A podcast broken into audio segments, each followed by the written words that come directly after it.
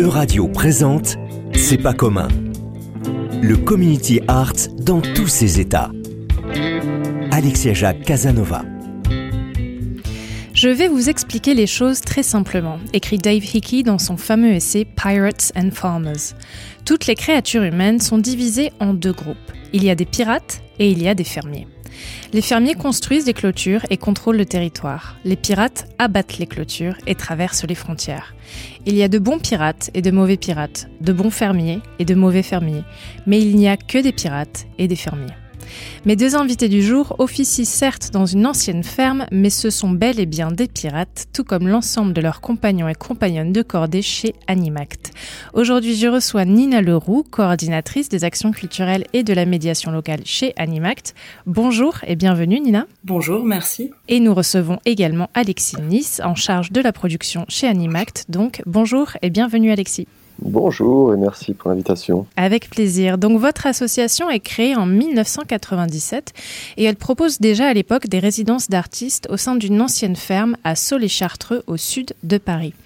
Au fur et à mesure des années, votre terrain de jeu va s'agrandir spatialement car vous faites l'acquisition d'autres bâtiments, mais également conceptuellement puisque vous déployez une multitude d'usages et de propositions nouvelles. Pouvez-vous nous dresser le tableau de votre lieu Animact aujourd'hui? À quoi ressemble-t-il? Et qu'est-ce qu'on peut y trouver? Qu'est-ce qu'on peut y faire?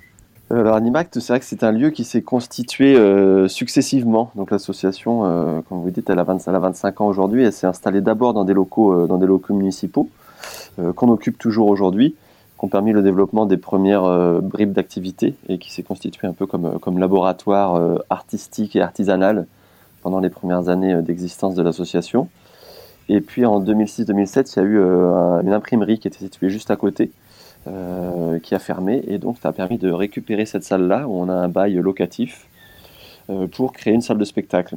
Et cette salle est devenue en 2006 la salle de résidence euh, officielle d'Animac qui a permis de développer cette activité qui est le cœur vraiment de l'activité d'Animac, qui est l'accueil en résidence d'artistes, de compagnies de spectacles vivants professionnels, principalement émergentes, des jeunes, des jeunes équipes euh, qu'on accueille euh, dans ces, deux bâtiments avec euh, de l'hébergement, une cuisine et un espace de travail.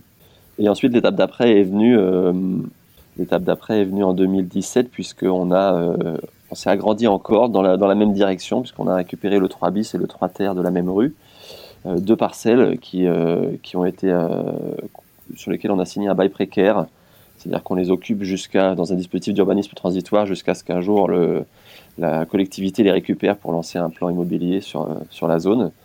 Et ça nous a permis de développer tout un volet d'activités euh, plus, euh, plus social. une pépinière d'artisans, on, accueille des boulangers, une couturière,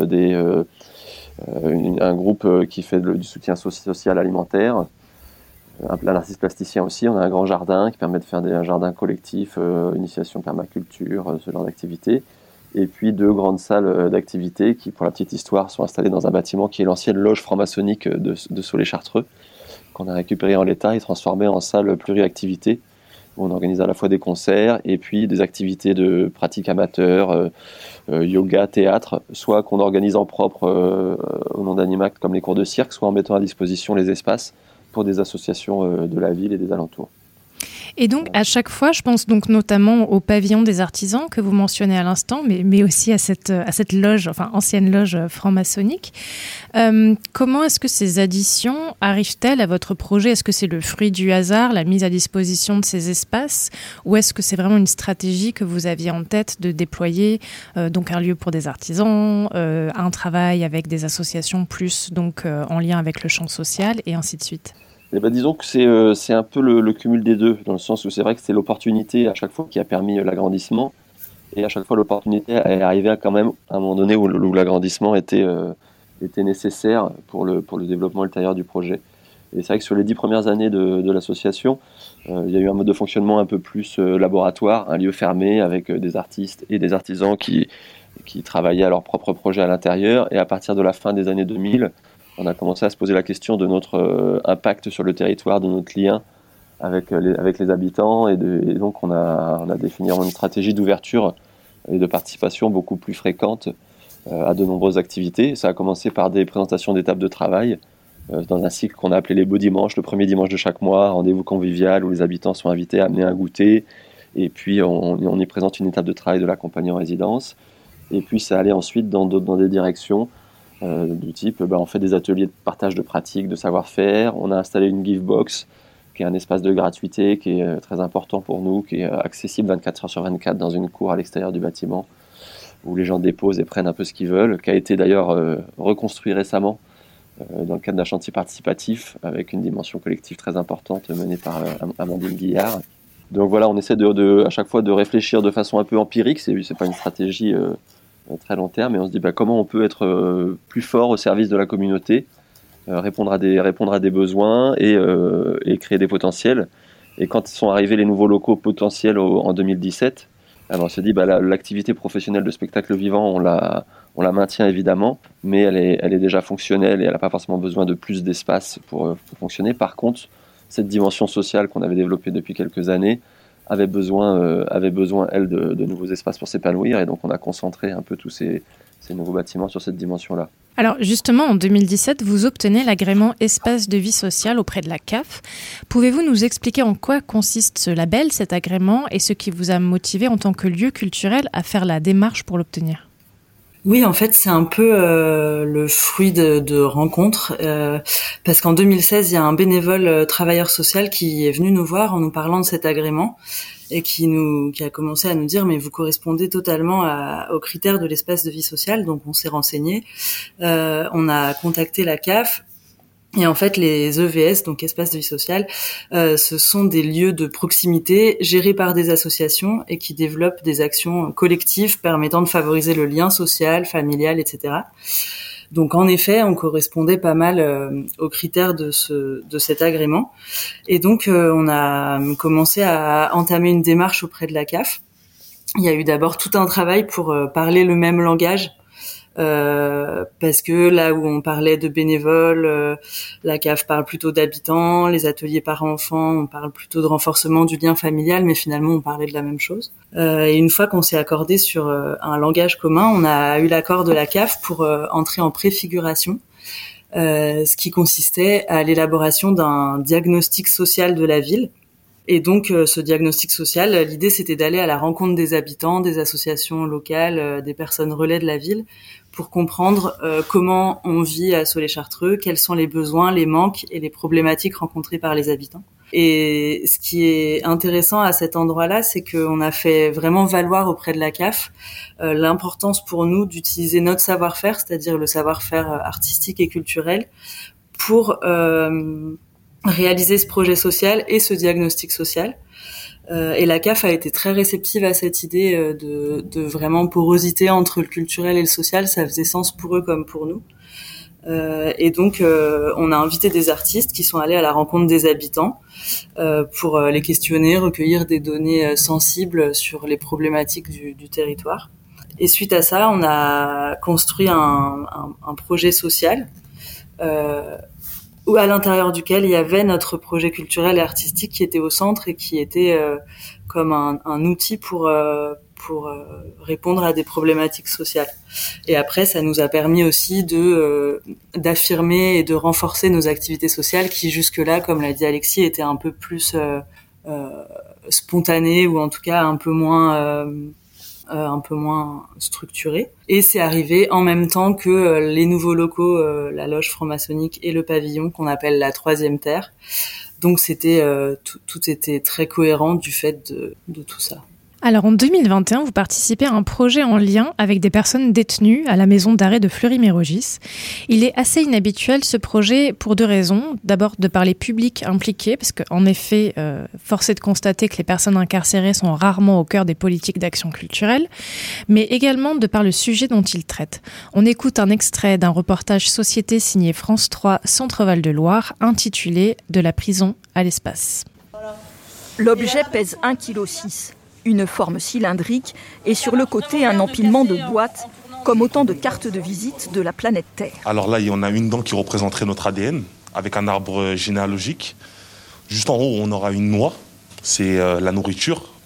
En haut, on trouvera euh, de la terre qui représenterait le végétal. Une sonde spatiale très spéciale. pensée, créée à la prison de Fleury-Mérogis. Onze détenus ont travaillé deux mois à sa conception. Avec des anthropologues, des chercheurs, ils ont élaboré cette capsule et les messages qu'elle contient. Cette expérience est une sonde positive.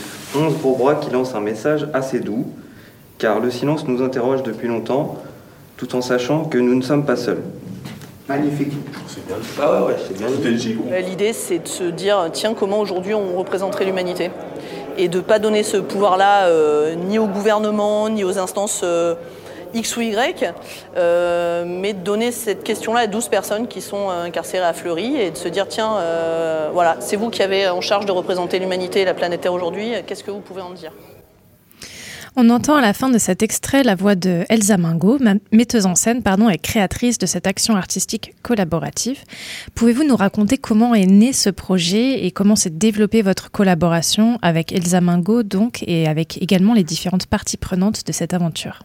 Oui, alors euh, Elsa Mingo, euh, on s'est rencontrés en 2016 euh, parce qu'avec sa compagnie La Conflagration, elle travaillait sur la thématique de la mort. c'est quelqu'un qui fait toujours des projets hybrides et assez ambitieux avec des personnes qui qui sont pas professionnelles du spectacle. et à force de discuter, elle m'a dit j'aimerais faire un projet avec des personnes détenues et des vieux autour des stéréotypes. Euh, du coup, ça m'a interpellée et j'ai, j'ai, dit allons-y.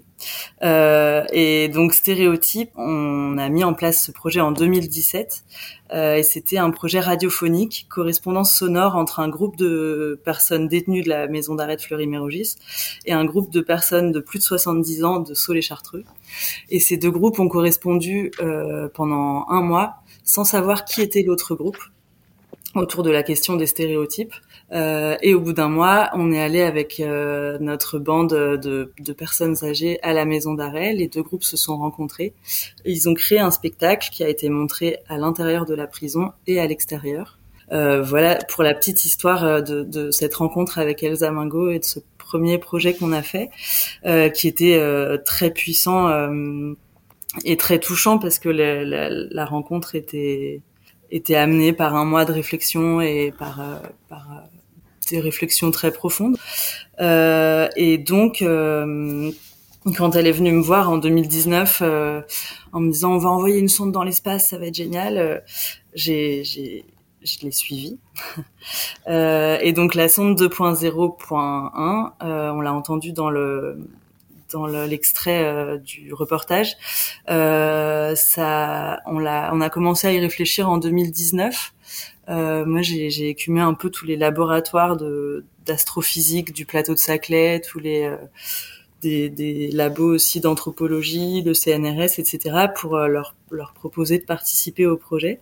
On devait le mettre en place en 2020, euh, évidemment, on n'a pas pu, et donc on a réussi à le mettre en place en septembre 2021. Et euh, que dire euh, sur ce projet? Le reportage dit pas mal de choses, mais euh, c'était vraiment l'idée de, mélanger des disciplines et de, de donner la parole à, à des gens qui l'ont pas forcément euh, de prime abord.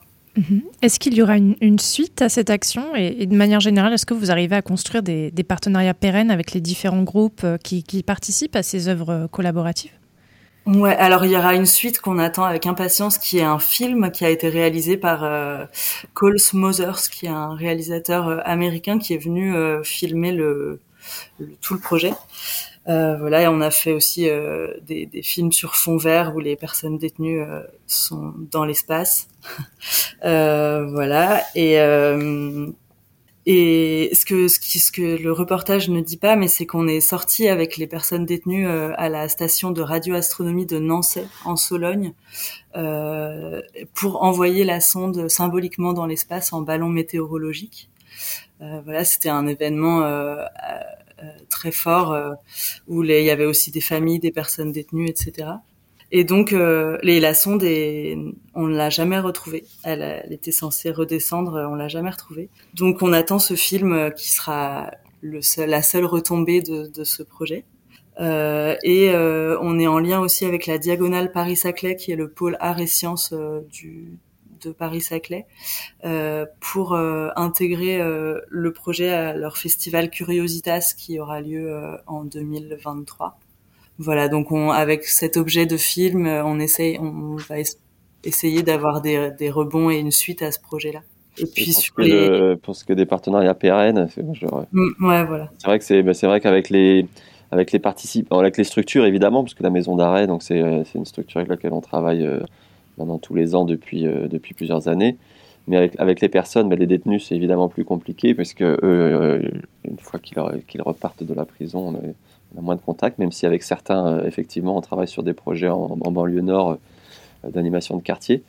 Euh, mais par contre aussi, euh, ce qui est intéressant à souligner, c'est les participants, euh, par exemple les personnes âgées qui avaient participé au projet euh, Assaut les Chartreux de correspondance, bah, eux sont devenus des, des soutiens aficionados, fidèles bénévoles de l'aventure Animact de, depuis lors, ça c'est sûr. Quoi. Ce sont des gens qui restent, qui font partie de, de notre histoire et, et qui, qui, font partie de la structure derrière, derrière ce projet.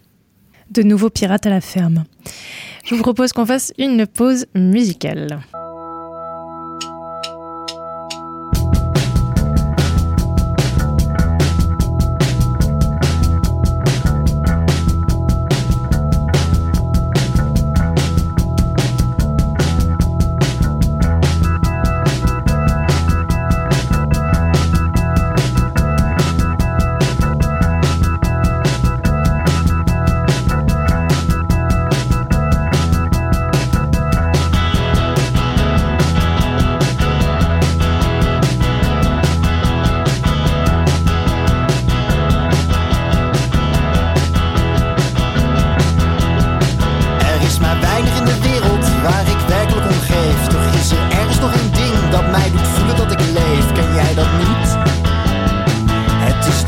melancholie. Met haar de armen tilt hij alle mensen op. Hij hoeft alleen maar goed te draaien en gaat niet over de kop, zoals je ziet. Het is de turbopolie. De turbo.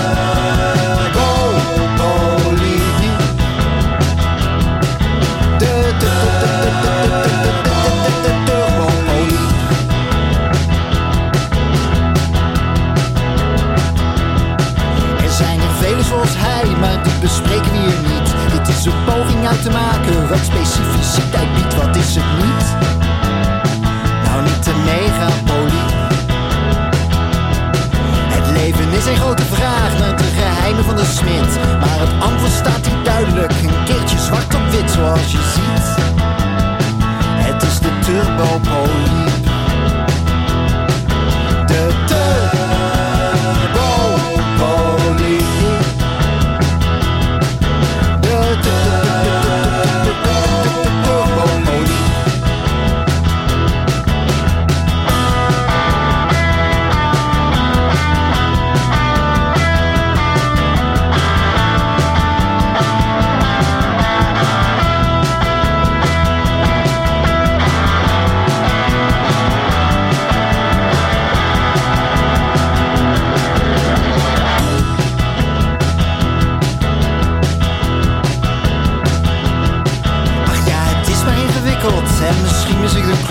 Maar ik wil zo graag eens actie, ik heb genoeg van dat gedoe, vandaar dit lied.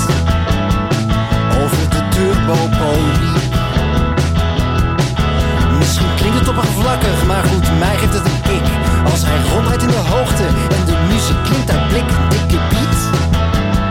Daarbij de turbopolie.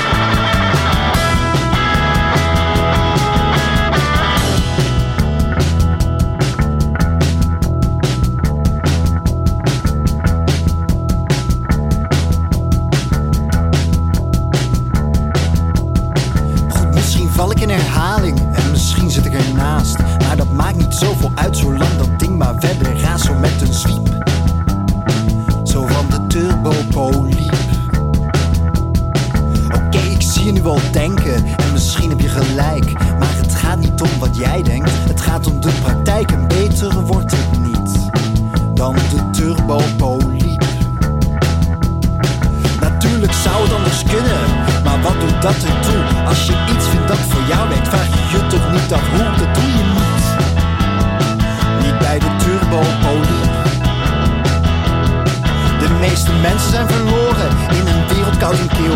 Maar ik kan daar niet veel mee, want ik weet precies wat ik wil en anders niets.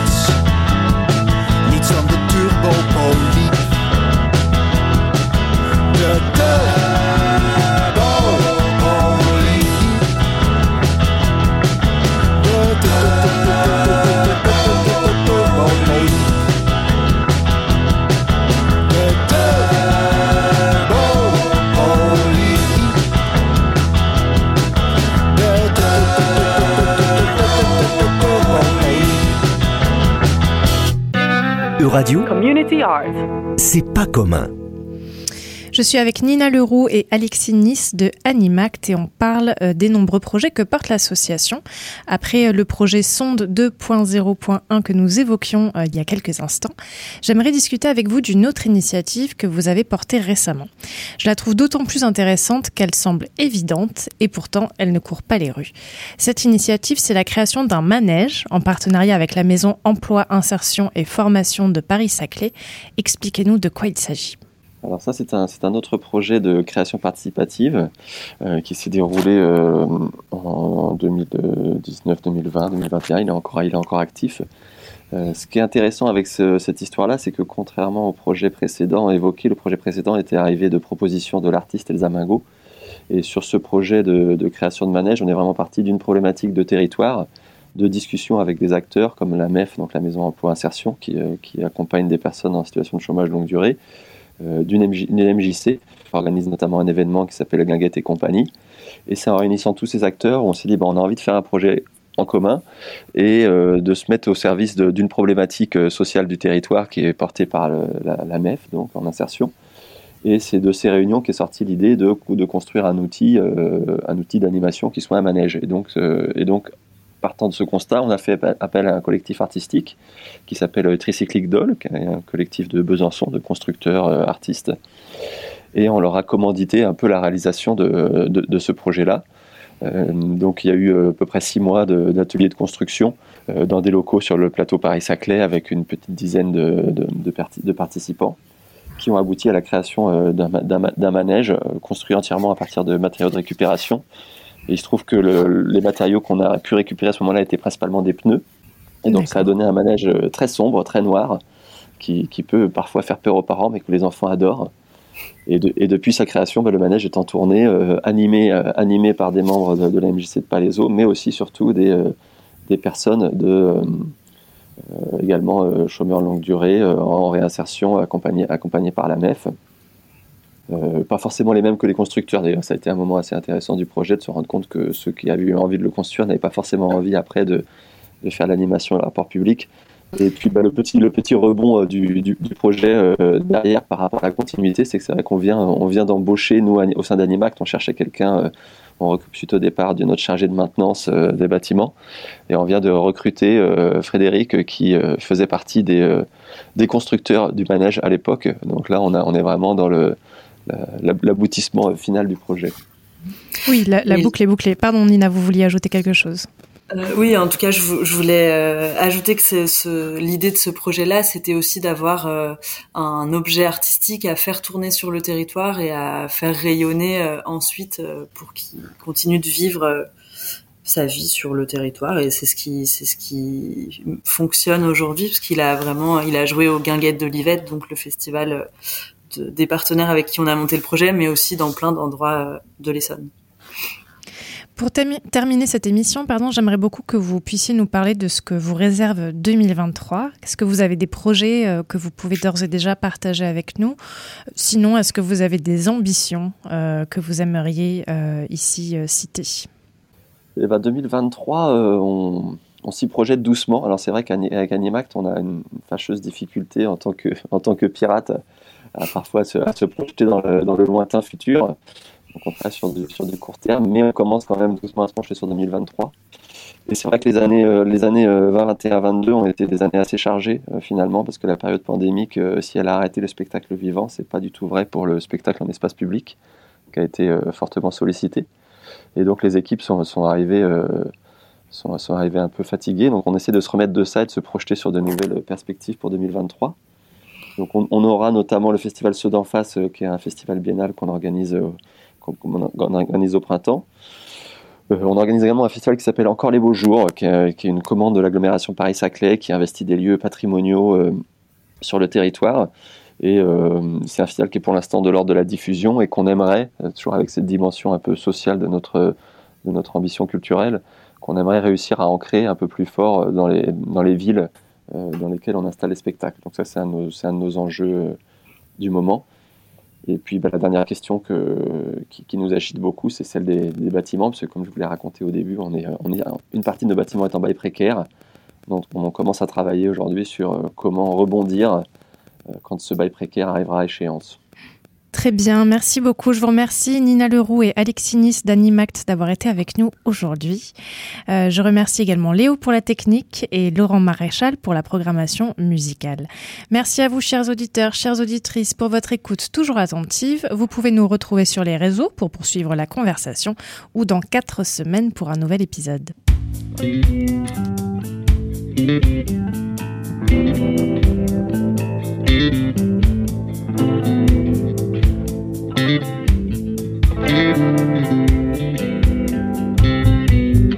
Euradio vous a présenté C'est pas commun, une émission sur le community art que vous pouvez réécouter en podcast sur euradio.fr. www.euradio.fr